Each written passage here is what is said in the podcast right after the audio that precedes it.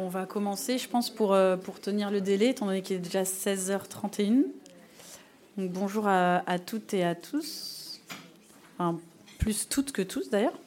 On est dans une salle plutôt féminine. C'est bien, ça change. Euh, donc, euh, on est ensemble 45 minutes, je crois, c'est jusqu'à 17h15, pour parler d'achat responsable et d'économie circulaire. Et comment ça peut être un combo gagnant? Pour que ce soit créateur de, de, valeur et de valeur financière et extra-financière pour l'entreprise. Donc c'est l'objectif de, de, cette petite conf qu'on va faire en accéléré, parce qu'il y a plein de choses à dire en très peu de temps. Donc moi je suis Mélodie Merenda, je m'occupe pour le groupe AFNOR de toutes les, les, solutions de formation, diagnostic, évaluation, certification et labellisation sur tous les sujets de RSE, économie circulaire, éco-conception, euh, transition. Euh, et je suis accompagnée aujourd'hui de donc Juliette Guillemin, moi je suis bah, l'équivalent de Mélodie sur la partie achat responsable. Je travaille avec Bruno Frel, que certains doivent certainement connaître ici. Euh, voilà, pour accompagner les directions achats, pour euh, intégrer dans leur pratique les enjeux euh, environnementaux et sociaux dans le sourcing et le management des fournisseurs. Donc je passe vite sur le groupe AFNOR pour ceux qui ne connaissent pas. En gros, AFNOR est très connu pour euh, AFNOR Normalisation, qui est l'opérateur euh, euh, national de, normalisation à l'échelle de la France. Et à côté d'AFNOR Normalisation, on a trois autres entités qui, sont des entités commerciales. AFNOR Certification, qui réalise des prestations d'audit et de conseil, et de, d'audit, que d'audit, que vous connaissez peut-être. AFNOR Compétences, qui fait de la formation et du conseil. Et AFNOR Édition, qui grosso modo édite les normes d'AFNOR Normalisation et qui développe aussi tout un tas d'outils de veille, notamment euh, des outils de veille digitaux sur euh, de la veille normative, de la veille technologique ou de la veille réglementaire. Donc aujourd'hui, on va, on va avoir, euh, enfin, trois temps vont rythmer un petit peu cette conf. Le premier, c'est qu'on va revenir sur la loi AGEC, deux ans après, où en est-on de son application, loi AGEC, anti-gaspillage pour une économie circulaire. On fera un petit, un petit, un petit, une petite overview de, de, là où on en est, quels sont les, les gros décrets d'application qui ont été parus, quels sont ceux qui ont été suivis des faits, etc. Euh, on fera un petit focus aussi rapide sur la norme XPX 3901 que certains d'entre vous, connaissent peut-être ou pas, euh, qui est la norme qui définit ce que, doit être un système de management de projet d'économie circulaire. Et je viendrai vous présenter assez brièvement ce qu'est cette norme et euh, quelles sont ses, exigences et ses lignes directrices.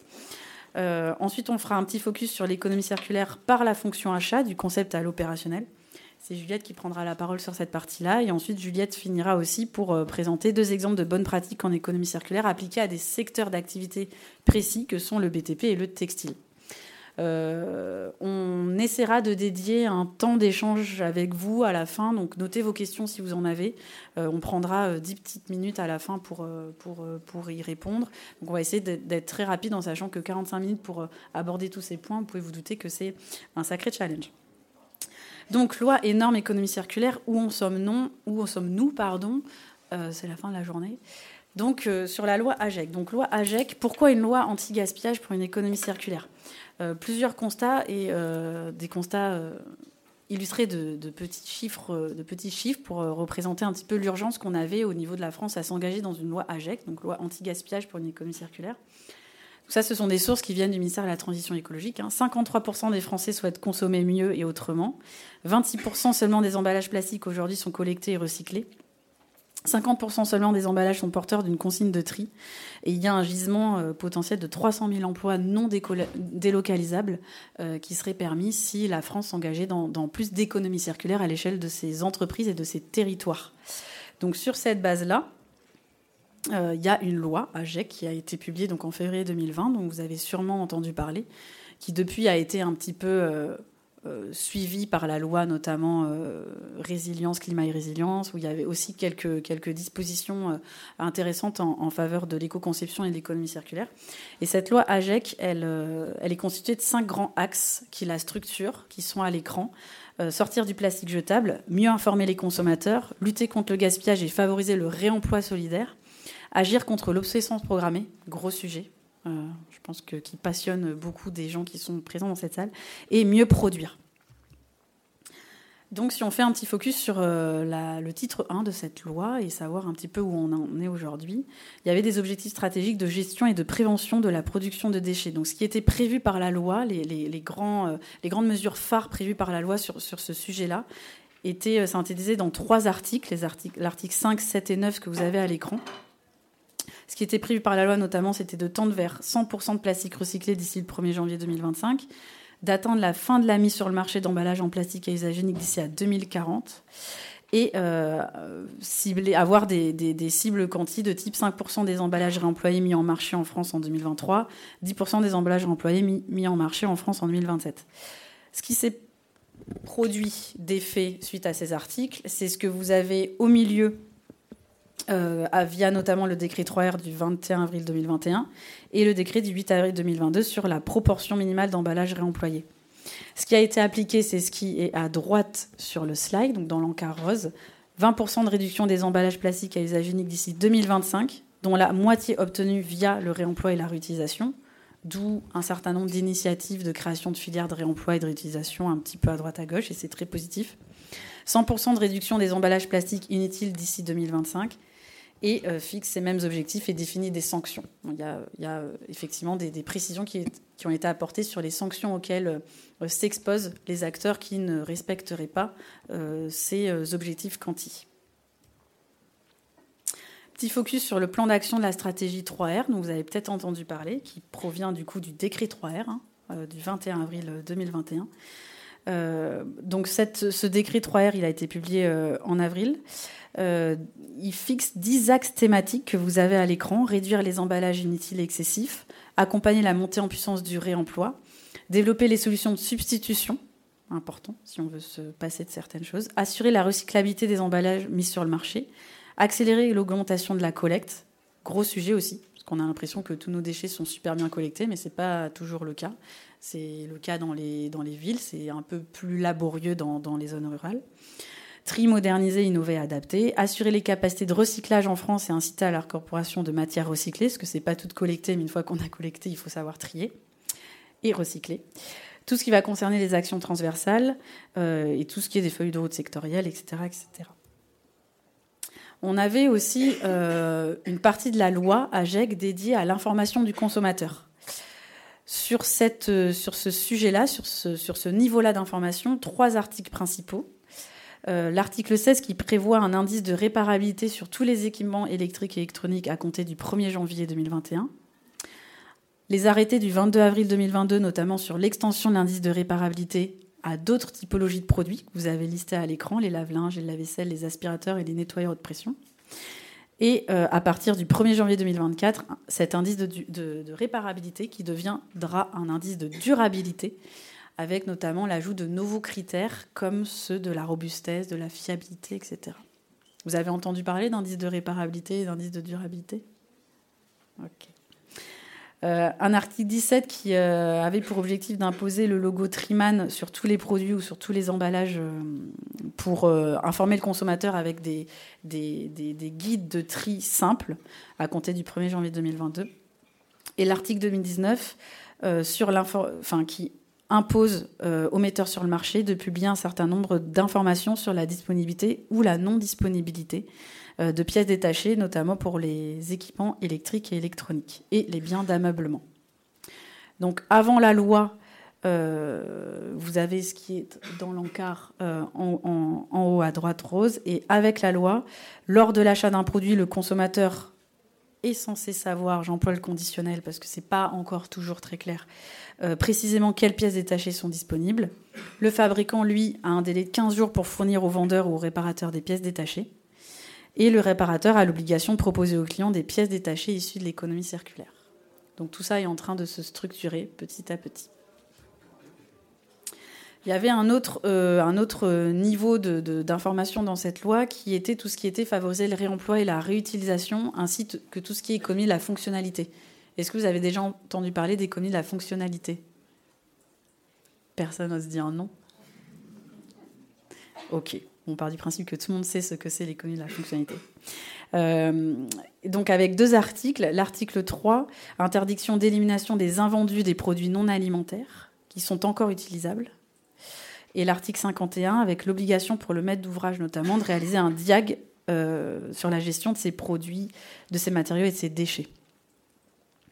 Donc avant la loi, chaque établissement pouvait gérer ses invendus comme il le souhaitait. Donc la plupart étaient éliminés et n'étaient pas redistribués, euh, ce qui constituait du coup une immense source de gaspillage alimentaire ou non alimentaire. Et euh, avec la loi, il y a maintenant une obligation de réemployer, de réutiliser ou de recycler les invendus pour leur donner une nouvelle vie. Il est interdit de détruire des invendus maintenant non alimentaires. Donc il y a énormément aussi d'associations qui se positionnent sur euh, euh, la récupération d'invendus non alimentaires et la redistribution à des réseaux, etc. et sur le diag déchets pour notamment le BTP, avant la loi, le diagnostic concerne les démolitions et les réhabilitations pour toutes les surfaces supérieures à 1000 mètres carrés il n'est pas possible de sanctionner la non-réalisation du diagnostic. Et avec la loi, il y a des sanctions qui sont euh, formalisées, notamment financières, et euh, des précisions qui sont apportées sur ce que le diagnostic doit, comporter, avec notamment euh, le fait de responsabiliser le maître d'ouvrage sur la gestion des déchets et des sanctions financières qui ont été précisées. Dans la loi AGEC, il y a euh, une notion importante qui, a revu le jour, parce qu'elle existait déjà, mais elle a été précisée, c'est la notion de responsabilité élargie des producteurs, avec tout ce qu'on appelle les REP, les filières REP. Et il y a eu la création de nouvelles filières REP, euh, dont certaines sont encore en cours de, création. Euh, et vous avez ici à l'écran, du coup, le calendrier de, de déploiement de ces différentes filières REP. Euh, donc euh, des, nouvelles des REP qui vont bientôt euh, concerner beaucoup plus de filières que c'était le cas jusqu'à maintenant.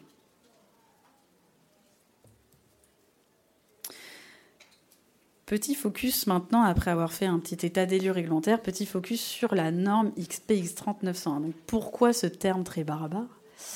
Euh, vous inquiétez pas, c'est pas grave. XP parce que c'est une norme expérimentale, c'est-à-dire qu'elle a vocation à être expérimentée pendant plusieurs années avant de devenir une norme NF, norme française.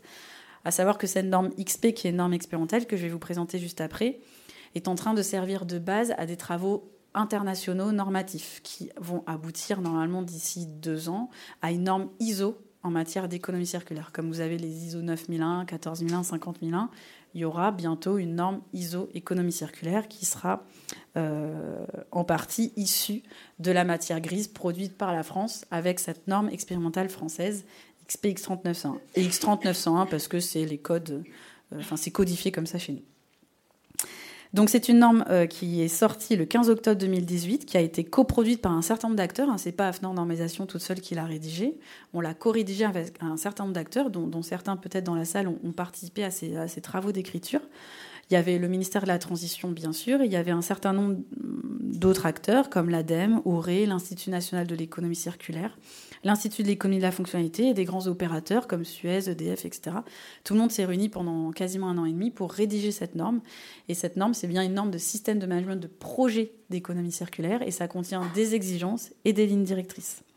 Cette norme, elle répond également à un besoin qui était assez urgent il y a deux ans, d'apporter enfin une définition consensuelle de ce qu'est l'économie circulaire. Parce que vous savez que l'économie circulaire, nous, on en a une vision assez ambitieuse avec euh, des domaines d'action, des piliers, etc., de l'approvisionnement durable en passant par la gestion des déchets en fin de vie, euh, jusqu'à la, gestion des déchets en fin de vie en passant par l'éco-conception, l'économie de la fonctionnalité, etc. Donc on a une vision très ambitieuse de l'économie circulaire. Ce n'est pas le cas dans tous les pays.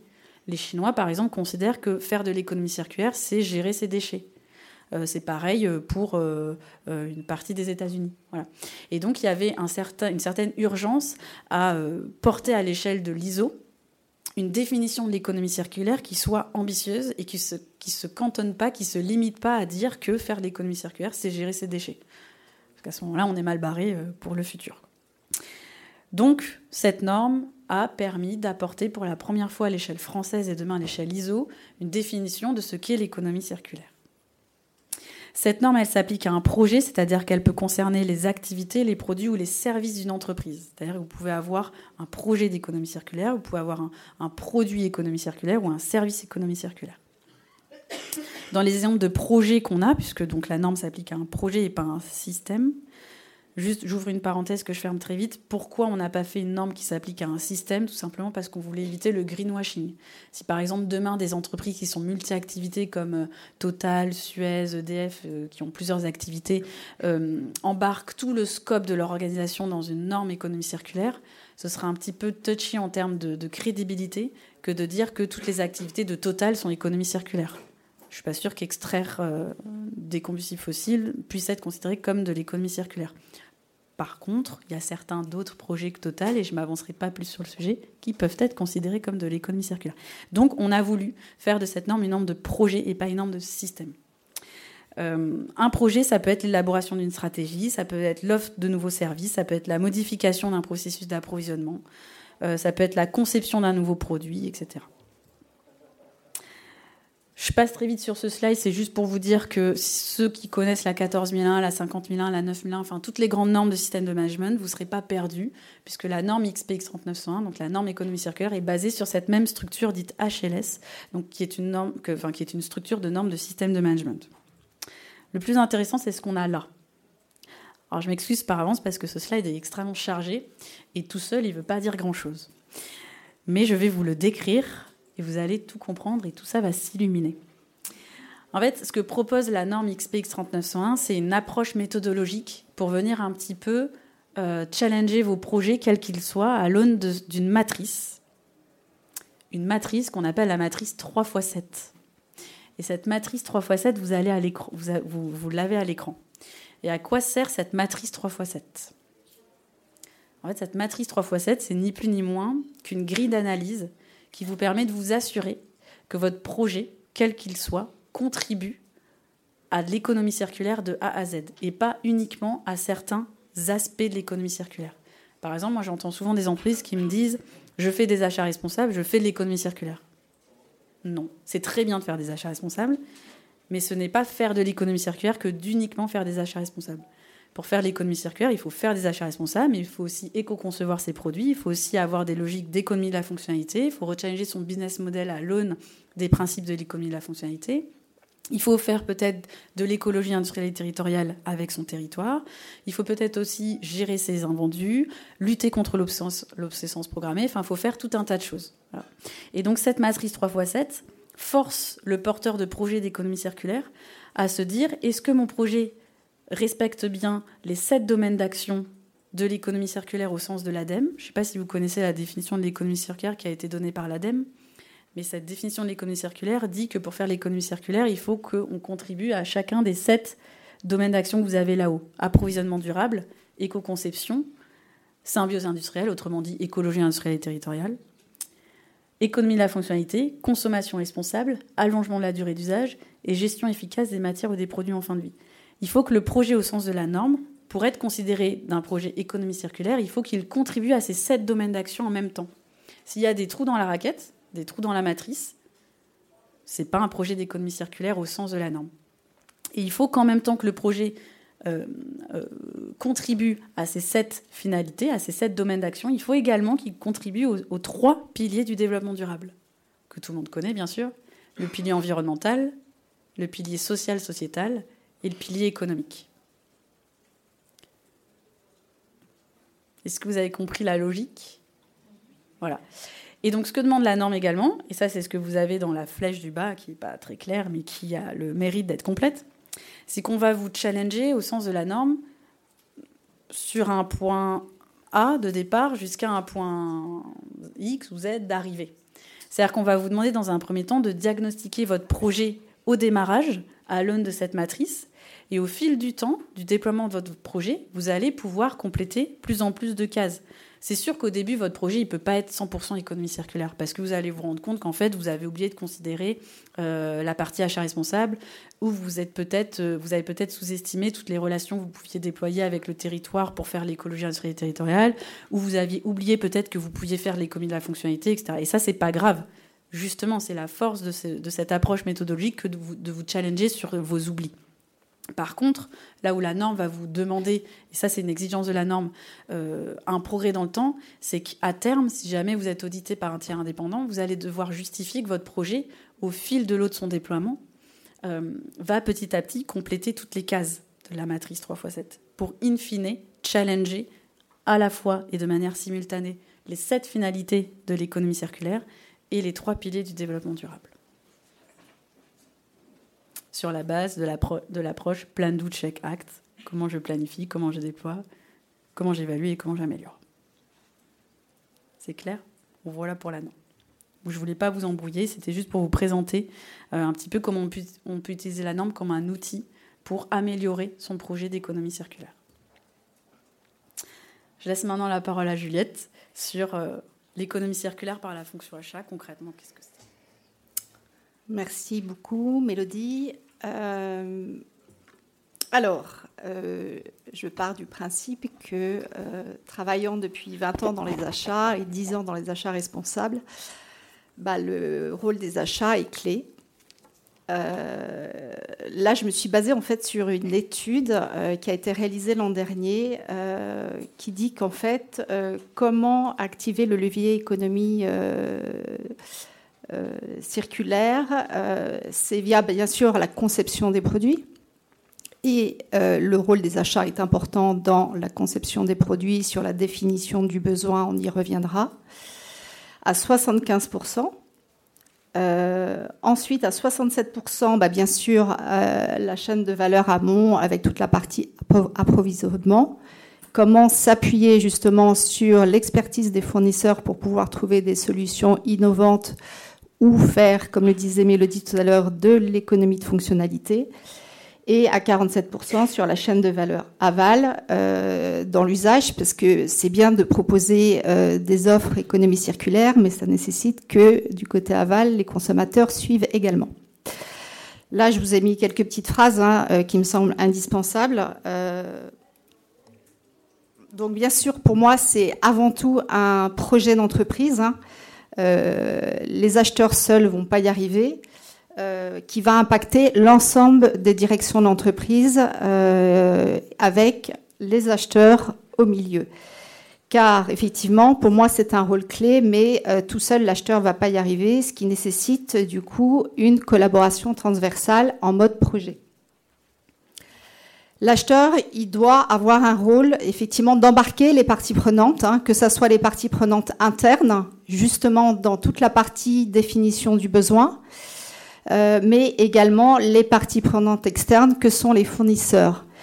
L'idée, c'est pas forcément de challenger les fournisseurs, mais c'est d'aller aussi passer du temps à faire du sourcing pour pouvoir trouver des solutions d'innovation disruptive, pour pouvoir réfléchir différemment son besoin et se dire, bah, peut-être qu'aujourd'hui, euh, j'achète un produit, peut-être que demain, je vais acheter une prestation de service.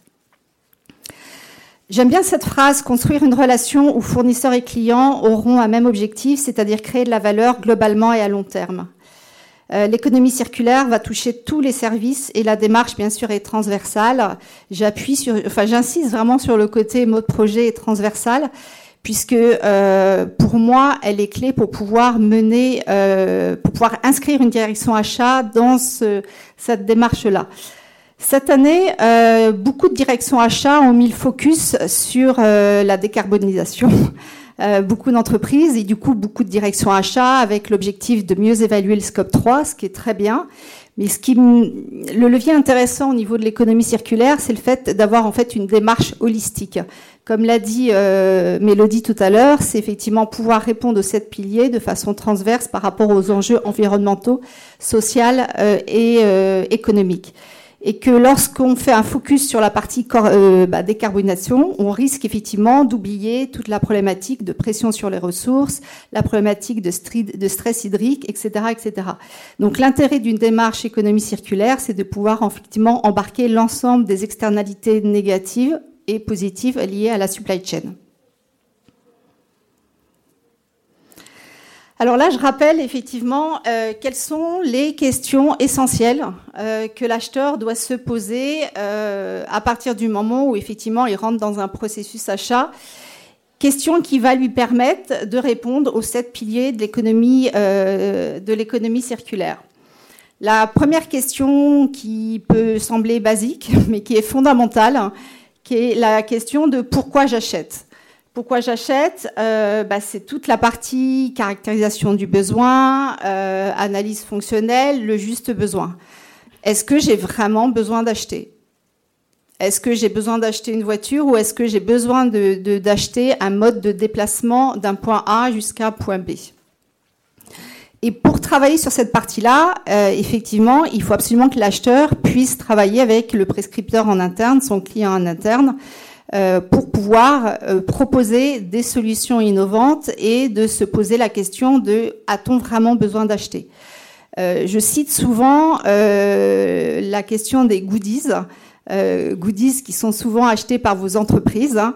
Euh, il faut savoir que quand on fait une analyse euh, de euh, cartographie des risques, par exemple, bah, la famille Goodies sort comme une des familles les plus à risque sur des enjeux bien sûr environnementaux et sociaux et éthiques que vous pouvez bien imaginer. La question est de savoir est-ce que j'ai toujours vraiment besoin de goodies ou est-ce que je peux passer sur donc est-ce que j'ai toujours besoin de goodies? Si oui, est-ce que je peux peut-être en acheter moins? Euh, donc plus qualitatif, acheter localement, ou peut-être que je peux passer à un autre mode de promotion que les goodies. Et je connais un certain nombre de directions achats qui ont fait le choix de ne plus acheter du tout de goodies. Donc on est vraiment dans l'illustration de la caractérisation du besoin, pourquoi j'achète. Sur l'énergie, c'est la même chose. Hein. Euh, l'énergie est en train d'augmenter. ça peut passer effectivement par de, euh, alors on se passe pas d'énergie, ça c'est sûr, mais par de la consommation, réduire ses consommations d'énergie, ce qui permet effectivement de répondre à, aux besoins. Ensuite, deuxième question, c'est qu'est-ce que j'achète? En fonction du produit ou de la prestation de service que vous allez acheter, vous n'allez pas euh, actionner le même levier d'économie circulaire euh, de l'achat d'un produit à l'achat d'une prestation de service. Pour ça, il est intéressant en fait d'identifier, euh, de faire une cartographie des risques RSE et d'identifier quelles sont les externalités négatives que peut avoir la supply chain euh, de euh, coton, la supply chain de prestations de services, ou bien sûr, on a une typologie, une criticité des risques qui varie complètement.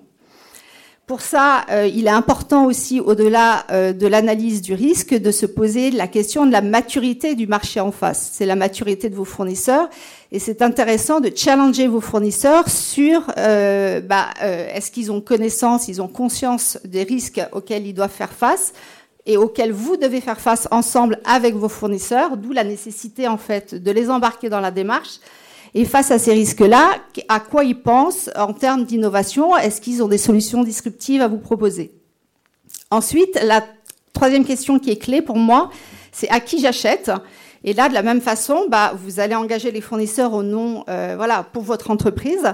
Euh, Est-ce que euh, vous êtes avec des fournisseurs qui, en termes de maturité, ont une bonne maturité euh, par rapport aux enjeux et aux risques identifiés dans la phase amont?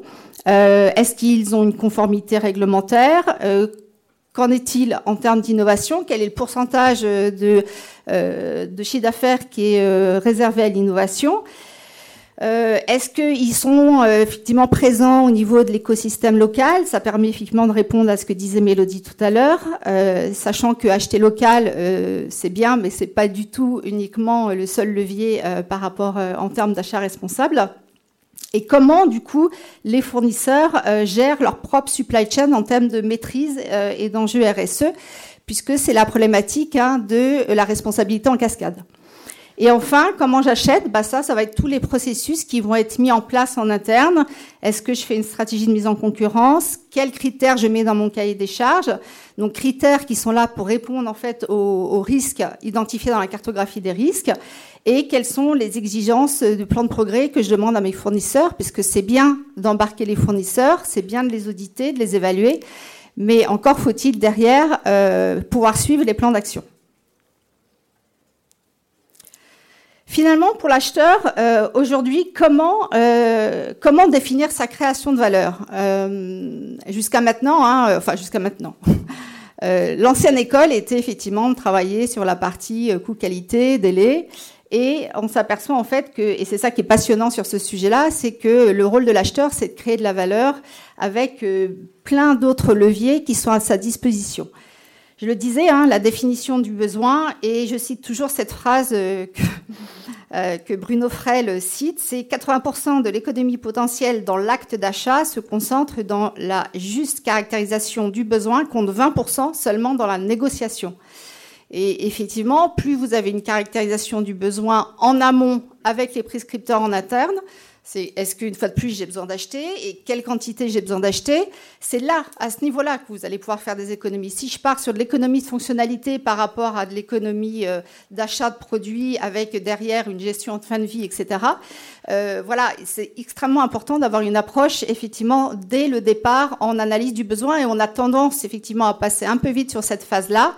Et toute la partie sourcing est également extrêmement importante. La deuxième façon de créer de la valeur, bah, c'est effectivement de bien embarquer les sujets de gestion des risques et opportunités en, embarquant les fournisseurs dans un plan d'amélioration continue. Le sourcing, je le disais, hein, c'est extrêmement important de passer du temps euh, à discuter avec vos fournisseurs, à voir qu'est-ce qui, même si je sais qu'en tant qu'acheteur, on n'a pas forcément beaucoup de temps, qu'on est toujours un peu dans le rush, mais de se poser la question de la maturité euh, de vos fournisseurs, du marché sur ces enjeux-là en termes d'innovation. En France, on a plein, plein de bonnes pratiques, de, en France et ailleurs d'ailleurs, hein, pas qu'en France. Mais voilà, c'est extrêmement intéressant de voir sur quelles bonnes pratiques on peut s'appuyer pour euh, trouver une solution euh, disruptive. Toute la partie critères dans le des charges, bah, c'est les critères, ça va vous permettre effectivement de mieux maîtriser vos risques, euh, des critères d'exigence, des critères de mieux-disance, des critères d'exécution, des critères rédhibitoires. Euh, qui vous permettent, vous, en tant qu'acheteur, d'avoir une meilleure maîtrise des risques et puis peut-être de faire appel, par exemple, à des matériaux recyclés. Et c'est une façon d'embarquer euh, voilà, l'économie circulaire dans la réflexion. Euh, ce qui est important, c'est que quand on est acheteur, c'est vraiment d'avoir une approche en cycle de vie, c'est-à-dire se poser la question de l'extraction de la matière première jusqu'à la gestion de fin de vie.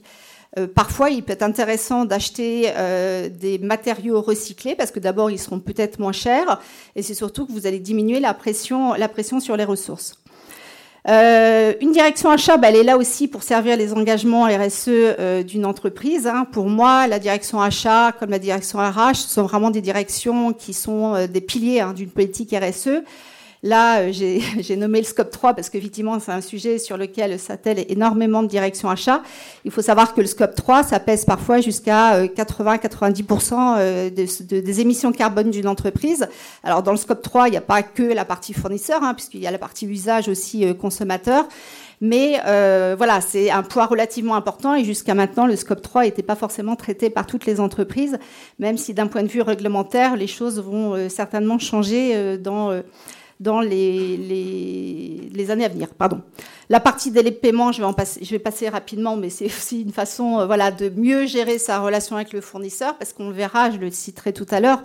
Euh, Aujourd'hui, on est en train de vivre vraiment une vraie conduite du changement dans la façon de travailler avec ses fournisseurs, dans le rapport des forces entre donneurs d'ordre euh, et fournisseurs, toute la période euh, que vous vivez au quotidien euh, entre la crise de la Covid, la guerre en Ukraine et euh, de la précarité et des problèmes de matière d'appro en matière euh, en matière première font que bah voilà le rapport de force est en train de changer et certains s'aperçoivent que euh, bah, finalement avoir des relations durables avec ses fournisseurs évoquer d'autres sujets que uniquement des sujets de coûts d'appro, etc., c'est relativement important. Et que demain, l'objectif, c'est peut-être de devenir effectivement le client préféré de ses fournisseurs pour pouvoir travailler ensemble sur des sujets d'innovation. Et puis, bien sûr, optimiser les coûts. Hein, ça, c'est aussi la façon de créer de la valeur grâce à une approche en coût global. Je disais tout à l'heure, hein, l'objectif, c'est euh, aussi d'intégrer dans votre démarche euh, peut-être des savings carbone. Euh, demain, toutes les entreprises vont effectivement avoir à rendre des comptes sur leurs émissions carbone. Et euh, l'objectif, ça sera globalement pour les acheteurs d'essayer de réduire euh, l'empreinte carbone liée à la supply chain. Alors, très rapidement, très rapidement, j'ai voulu illustrer en fait, voilà, ce sujet d'économie circulaire par deux secteurs, hein, qui sont le secteur du BTP et du textile. Bah, j'ai choisi ces secteurs-là parce qu'effectivement, c'est des secteurs euh, plutôt très impactants par rapport à, la pression sur les ressources, par rapport à la gestion des déchets, par rapport à, l'économie de fonctionnalité, par rapport aux besoins aussi, ça c'est extrêmement important. Et donc voilà, ce que j'ai fait, c'est que j'ai interviewé un certain nombre de directeurs RSE ou de personnes en charge des achats responsables sur le secteur du BTP et sur le secteur du textile. Et ce qui est intéressant à voir, c'est qu'il bah, y a des leviers, effectivement, pour l'acheteur à utiliser, qui sont bien sûr pas du tout les mêmes d'un secteur à l'autre, et que la place de l'acheteur peut varier d'un secteur à l'autre. Alors, les slides sont assez denses. Euh, l'idée, c'est de retenir qu'effectivement, sur la partie BTP, bah, alors j'ai choisi ce secteur-là parce que vous le savez peut-être, hein, le BTP, c'est 230 millions de tonnes de déchets par an. Euh, il y a quelques enjeux euh, avec un objectif hein, de valorisation des déchets du BTP qui était un objectif 70%. En 2021, on a réalisé à peu près 50%. Et puis, c'est un secteur qui est très émettrice consommation énergétique. On estime que 43% des consommations énergétiques euh, annuelles euh, sont euh, utilisées par le BTP, en tout cas en France, et ils sont à l'origine de 23% des émissions carbone. Donc ce qui est intéressant dans ce secteur-là, c'est qu'en fait, il y a énormément de, leviers. Bah, les leviers de pression sur les ressources hein, épuisables, de diminuer bien sûr l'empreinte carbone, et donc de recycler et de travailler sur la substitution. Donc le premier levier qu'il y a, et Mélodie en parlait tout à l'heure, c'est l'allongement en fait de la durée d'usage et le réemploi des matériaux. Et de plus en plus d'acteurs du BTP, effectivement, partent euh, sur cette approche-là. Alors, ce n'est pas forcément évident, parce que, effectivement, la première contrainte, c'est la problématique de l'assurance décennale. Lorsque vous faites, effectivement, vous partez sur un projet en BTP, bah, vous vous assurez qu'effectivement, le fournisseur est en capacité de vous fournir une assurance décennale. Donc, ça peut être difficile sur les produits de réemploi. Euh, néanmoins, euh, ce que m'expliquait en fait la personne avec qui j'ai échangé sur le sujet, c'est que ça nécessite de refaire bah, des batteries, des batteries de test en fait, qui certes ont un coût, donc peuvent avoir un coût, ils vont se répercuter bien sûr sur le prix d'achat, mais néanmoins, euh, en parallèle, comme il y a un bilan carbone qui est réalisé, bah, finalement, on s'aperçoit que quand on a une approche en coût global, on va pas forcément avoir une copie financière qui sera plus importante. Ça, c'est la première chose. Donc, ça peut être un frein, effectivement, mais on s'aperçoit qu'il y a des solutions. Et en bas, je vous ai mis deux exemples. Donc, il y a Mobius, hein, que je pense que vous connaissez, et euh, euh Stock, euh, Stock and Pro, auxquels font appel un certain nombre d'acteurs du, du, secteur de BTP. Donc, ce sont deux organisations qui récupèrent, qui traitent en fait les gisements de matières premières à revaloriser et c'est eux qui font passer toute cette, euh, cette batterie de tests pour pouvoir s'assurer effectivement que les matériaux sont réutilisables. Et puis ce que m'expliquait la personne aussi, euh, c'est que finalement, euh, ce qui est intéressant à analyser quand on fait une cartographie des risques, c'est que vous allez analyser effectivement la pression sur les ressources. Vous avez certaines ressources bah, qu'on ne trouve qu'à l'autre bout de la planète, donc ça pose déjà un, premier problème d'appro avec l'empreinte carbone. Et puis il y a certains matériaux qui coûtent très cher à l'achat, donc on a tout intérêt à partir sur des, matériaux recyclés. Donc il y a la problématique euh, de localisation géographique, la problématique de précarité et de pression sur les ressources, et la problématique d'extraction des matières premières et de transformation des matières premières.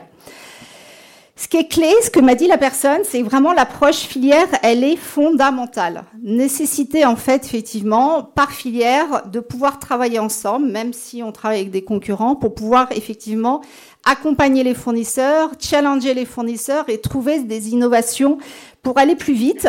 Euh, Aujourd'hui, c'est Natacha Tréant qui dit que 45% des technologies, alors sur la partie BTP, hein, neutre carbone n'existe pas ou sont en cours de développement euh, d'ici 2050 au niveau donc de l'Union européenne. Donc ça c'est assez intéressant parce qu'on s'aperçoit que voilà il faut vraiment qu'on s'aide entre nous pour pouvoir accélérer et aider les fournisseurs à aller dans ce sens-là.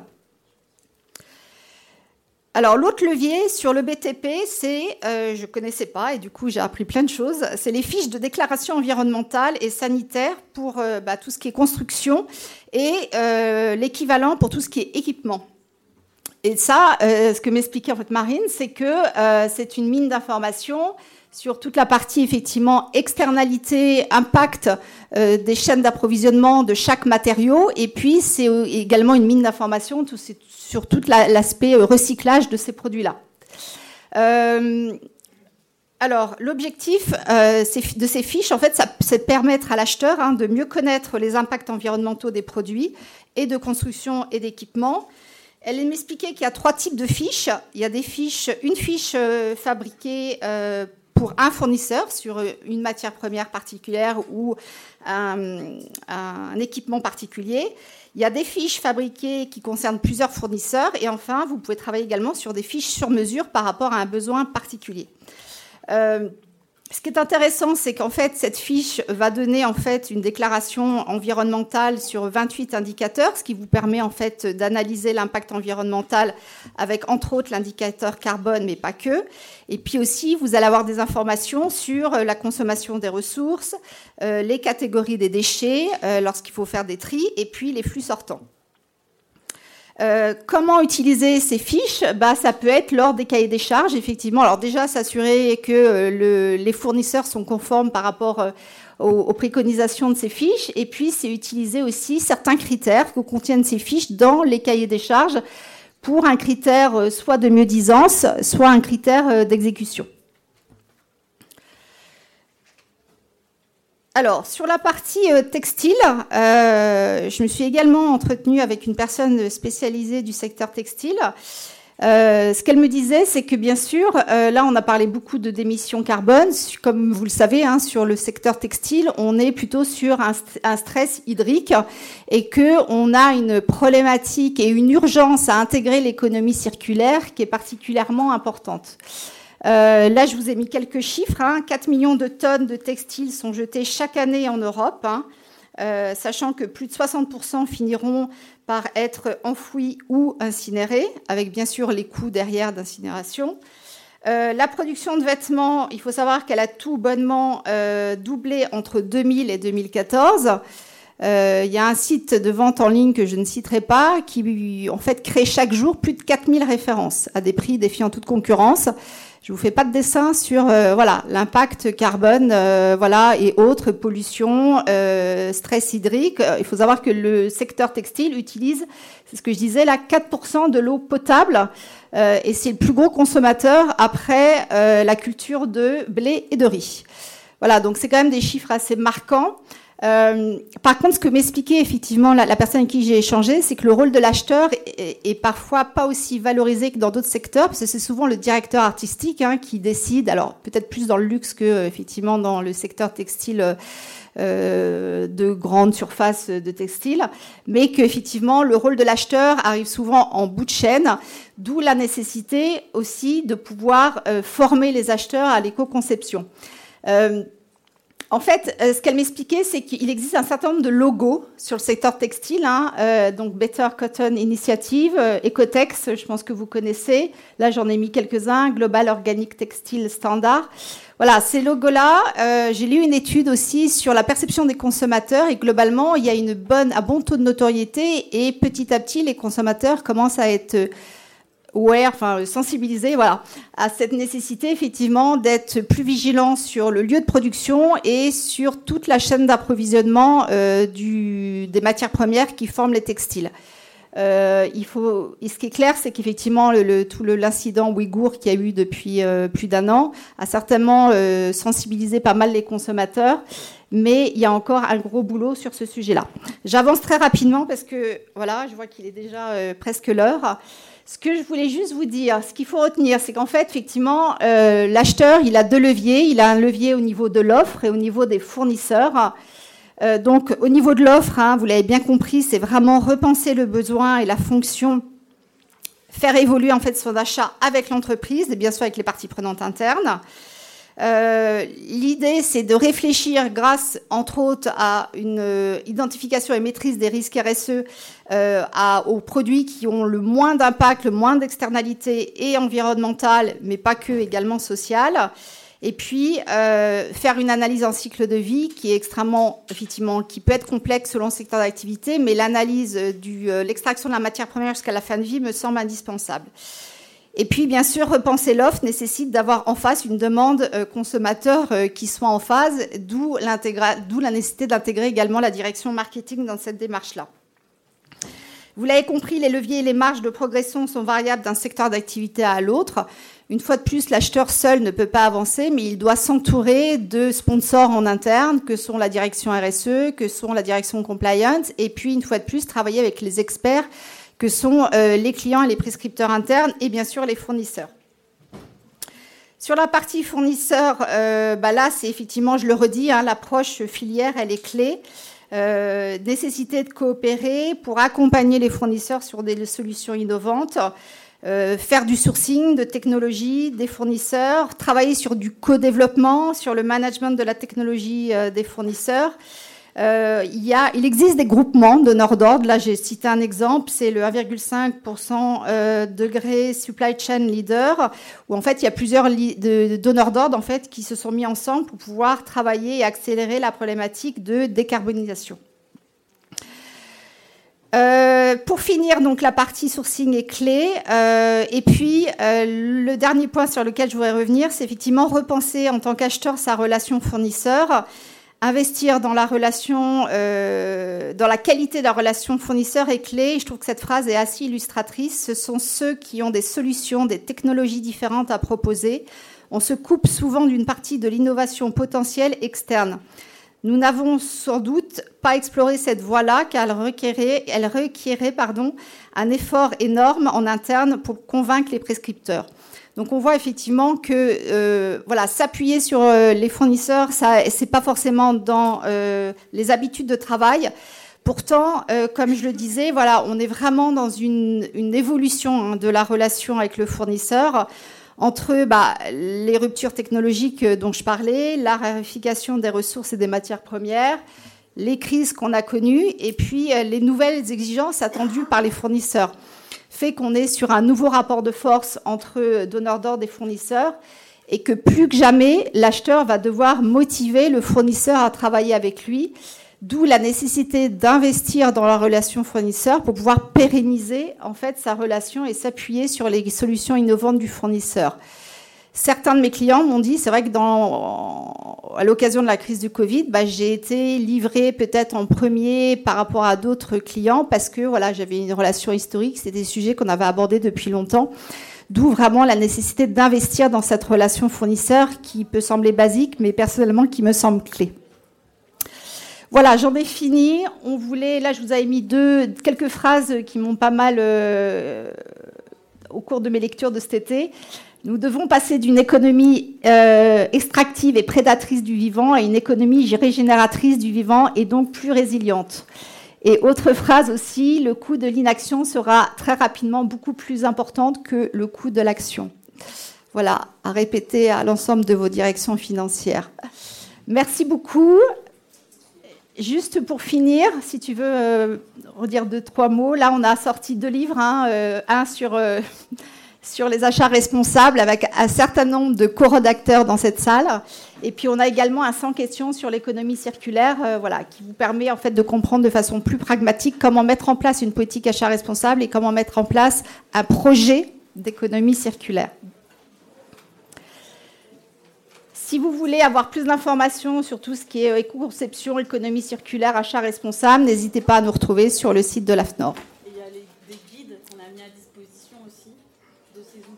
Fait des labels qui ont des livres sur des démarches d'économie circulaire et d'éco-conception. Et même si les labels vous intéressent pas in fine, il y a quand même des référentiels derrière les labels qui peuvent être utilisés par vous-même comme des outils d'autodiag, des outils de diagnostic de vos démarches. Donc n'hésitez pas à télécharger ces guides, ils sont gratuits. Et les référentiels sont gratuits. Et c'est des référentiels d'évaluation. Alors je pense qu'on va rapidement être mis à la porte. si vous avez des questions, euh, voilà, on peut y répondre avec plaisir. Euh, merci en tout cas de votre présence. Bon salon, bonne continuation.